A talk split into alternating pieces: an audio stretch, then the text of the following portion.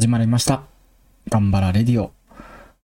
えーこの音声配信は、えー通信高校の勤務や自習室を開催している私が、あなたに応援を送るラジオとなっております。主に教育の話をいつもしているんですが、今日はちょっと毛色の違う話をしたいと思います。えーここでですね、お聞きのあなたへお知らせです。文房具でバインダーはお使いでしょうか、え私が丹精込めて作ったバインダー、ちょっと今日、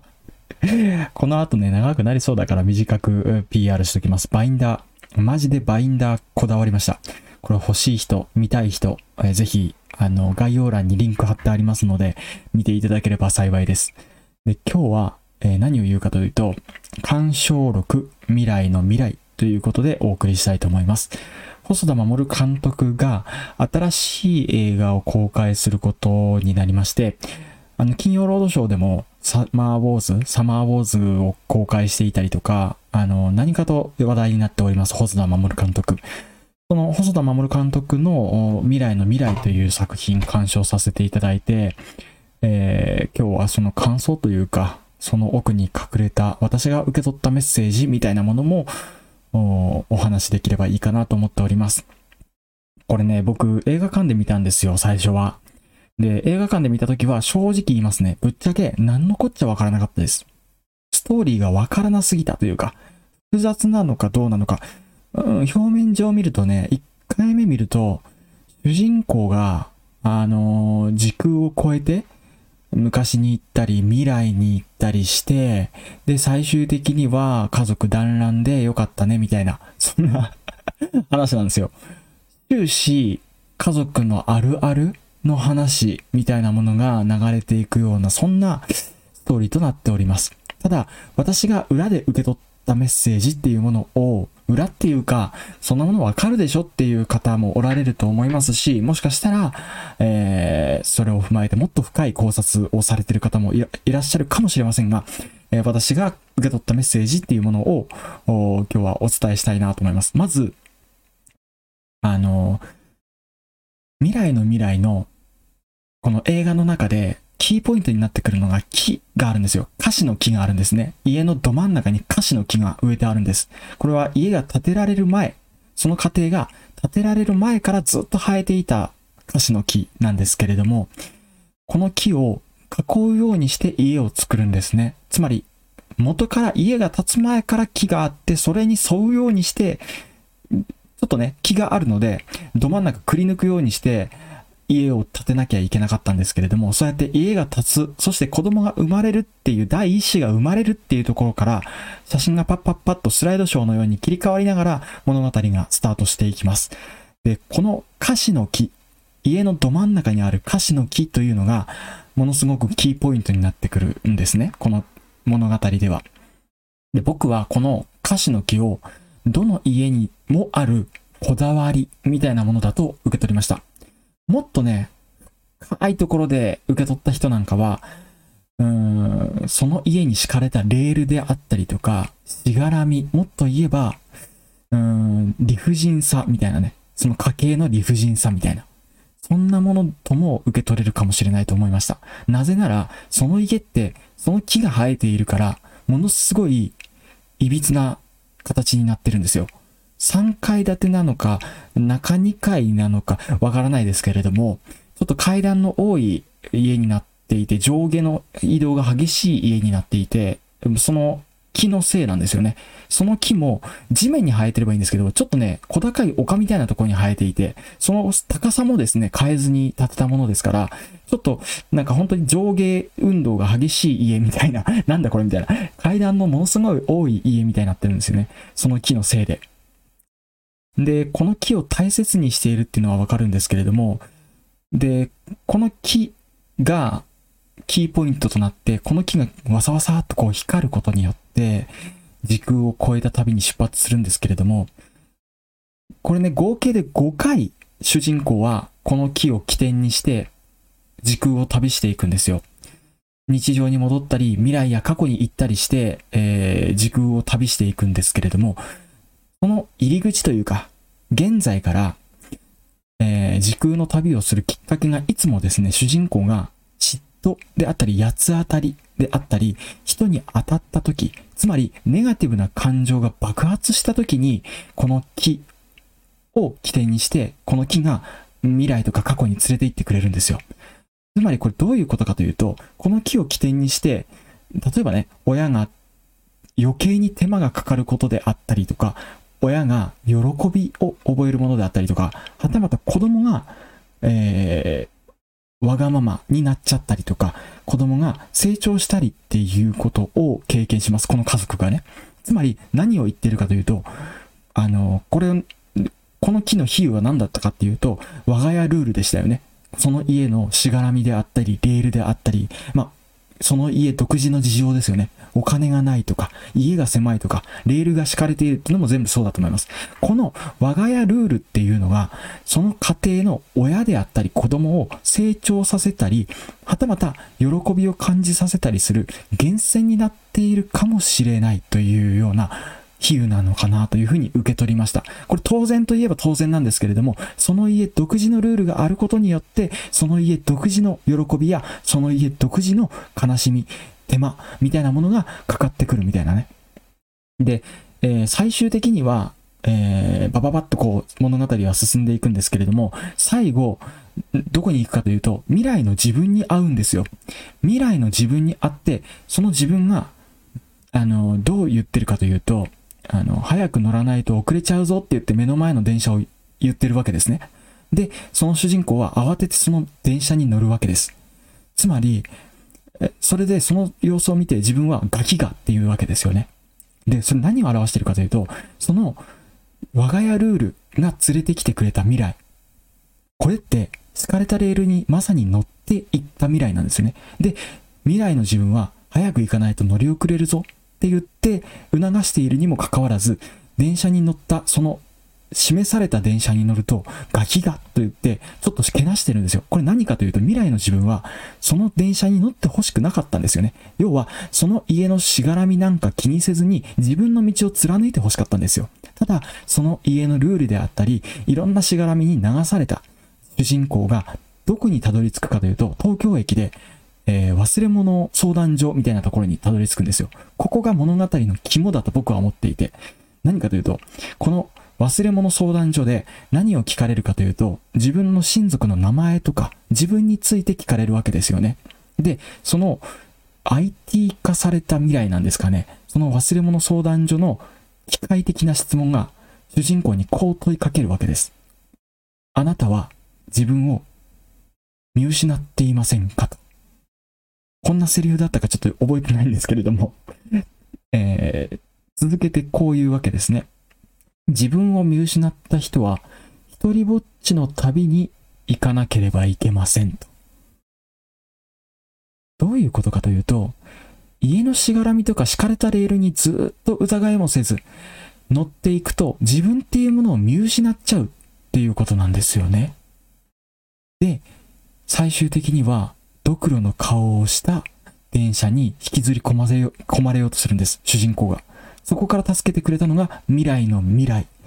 つまり、これ、主人公の妹が未来ちゃんなんですけど、その未来の未来が助けに来て、現世に戻してくれるっていう物語なんですよ。これ何を意味しているかというと、その我が家ルールだったものから解放されて、そして今までの回想シーン、この木は何だったのかっていうことを未来の未来ちゃんは答え合わせするんです。あの木は何だったのって言うと、未来の未来ちゃんは、あれは我が家の作品なんだよと。辞書の作品のように、いろんな時代のひいじいちゃんだったり、ひいじいちゃんが結婚した理由に迫るような物語だったり、お母さんが猫を嫌いになった理由であったり、一つ一つ見ると、さして大したことのないことでもあるんですけれども、そこに映っているのは紛れもなく、我が家のルールであったり、しがらみから解き放たれて、自分はこういう生き方をしていくのであるというふうに、各々が我が家のしがらみから解き放たれて、自分の生き方を貫いた場面が映し出されるわけですよ。最終的に現世に戻ってきた主人公、くんちゃん。ここで初めて僕、名前言いましたね、主人公の。主人公、くんちゃんって言うんですけれども、現世に戻ってきたくんちゃんは、与えられた青いパンツから自分が履きたいとごねていた黄色いパンツに履き替えるかどうか迷うんです。でも、くんちゃんはそこで脱ごうとして履き替えようとして、でも思いとどまって与えられた青いパンツのままでいいというふうに決意を新たにして、未来の未来ちゃんと決別をして、現世の未来ちゃんと仲良くいくことを決意するんですね。これどういうことかというと、ないものねだりしててもしょうがないよねって気づくんです。この家にないものってたくさんあると。逆にしがらみのようにたくさん縛りもいっぱいあると。ただ、そういうものを言い訳にしていて、何も行動できなくて、言われた通りの人生しか進めなかったらどうなるか。先ほど、忘れ物相談所で言われていた通り、一人ぼっちの旅がで待っているんです。あらゆることに言い訳をして自分の道を定めずに生きていってしまうと、我が家のしがらみのまま生きていくしかない。つまり、よりどころのない人生になってしまうんですね。そこから脱出して、主人公はちっちゃいことかもしれません。パンツのわがまま。これが履きたいというパンツのわがままを押し通してというか、押し通してというか、これでいいと与えられたカードで勝負すると、覚悟を決めて生きていくわけです。それで、未来の未来という映画が終了するわけですけれども、ちょっとうがった見方かもしれませんが、これは家の理不尽さとの向き合い方かもしれないと思ったんですね。先ほども言ったように、我が家に縛られているルールっていうものを自分ルールに置き換えた、そんな生き方っていうものをしていけよっていう背中を押してくれる物語かもしれないと思うんです。そして、2回目見た今日は、親目線になって見ることができたんですよね、僕は。そうなるとどうな、どうなるかっていうと、あなたの育てた家もあなたのこれから育てていく家も我が家ルールが必ずある。どの家にもその未来の未来で語られた家の歌詞の木のようなものは絶対にあると。我が家ルール、しばら、しがらみというか、なんというかレール？敷かれたレールみたいな。知らず知らずのうちに子供に敷いちゃってるんですよ、レールを。ただ、あなたの敷いたレールがあるかもしれない。しがらみもあるかもしれない。お金や家が狭いとか、なんか自分の欠点が見えてるかもしれない。ただ、それは子供がちゃんと自分ルールに落とし込んで生きていってくれますよっていう応援歌にもなってくるんですよね。これ見るたんびですね、目線が違う子供だったり大人だったりに合わせることによって受け取るメッセージが違ってくるんです。子供だと知った激励ですよね。そんな我が家ルール、レールに敷かれて自分ルールに置き換えられないなんて、自分ルール決めちゃいなよと。一人ぼっちの旅に行っちゃうよとそのままじゃ。だから自分は言い訳せずに前一歩踏み出すんだっていう知った激励。親目線になると、ちゃんとあなたは敷いたレールがあるかもしれないけれども、子供はちゃんと生きていってくれるよっていう応援歌。そんな風に見る目線によって全く、なんていうかな、メッセージが違う。そんな物語に出会えたなというような気がしているんですね。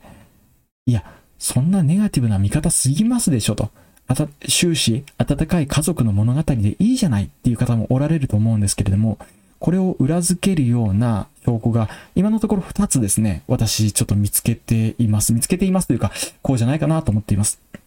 一つは、なんで歌詞の木か。これ歌詞って、あのー、漢字で書くと、木片に硬いって書くんですよね。そして木の特徴は、ずっと葉っぱを枯らすことないんです。冬だって。これ何かというと、木にとっても冬ってものすごい不利な状況ですよね。木もないし、水も枯れがち。じゃあそんな時に、どうやって生き延びるか、木は。結構不安かもしれないんですけれども、木にとってね、木にとって不利な状況なんだけれども、要は我が家ルールにとって、歌詞の木、我が家ルールである、どの家庭にもある我が家ルールの象徴である歌詞は、冬でも、いつの時代でもずっと葉っぱを咲き誇らせている。つまりこれ枯れることがない、ずっとしがらみはついてくるよと。どんなに文句を言っても、そんなことの象徴にも思えてくるんですよ。奇変に硬いってことは、ずっと、もう堅持しているというようだから、もう、き、なんていうかな、やわくないよと。そんな気概を感じるんですよね。もう一つはカメラワークです。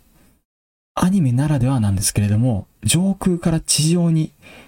パンしていくというか、ズームインしていくんですよね。この樫の木にこう、上空からスーッと降りていって、ドローン映像のように、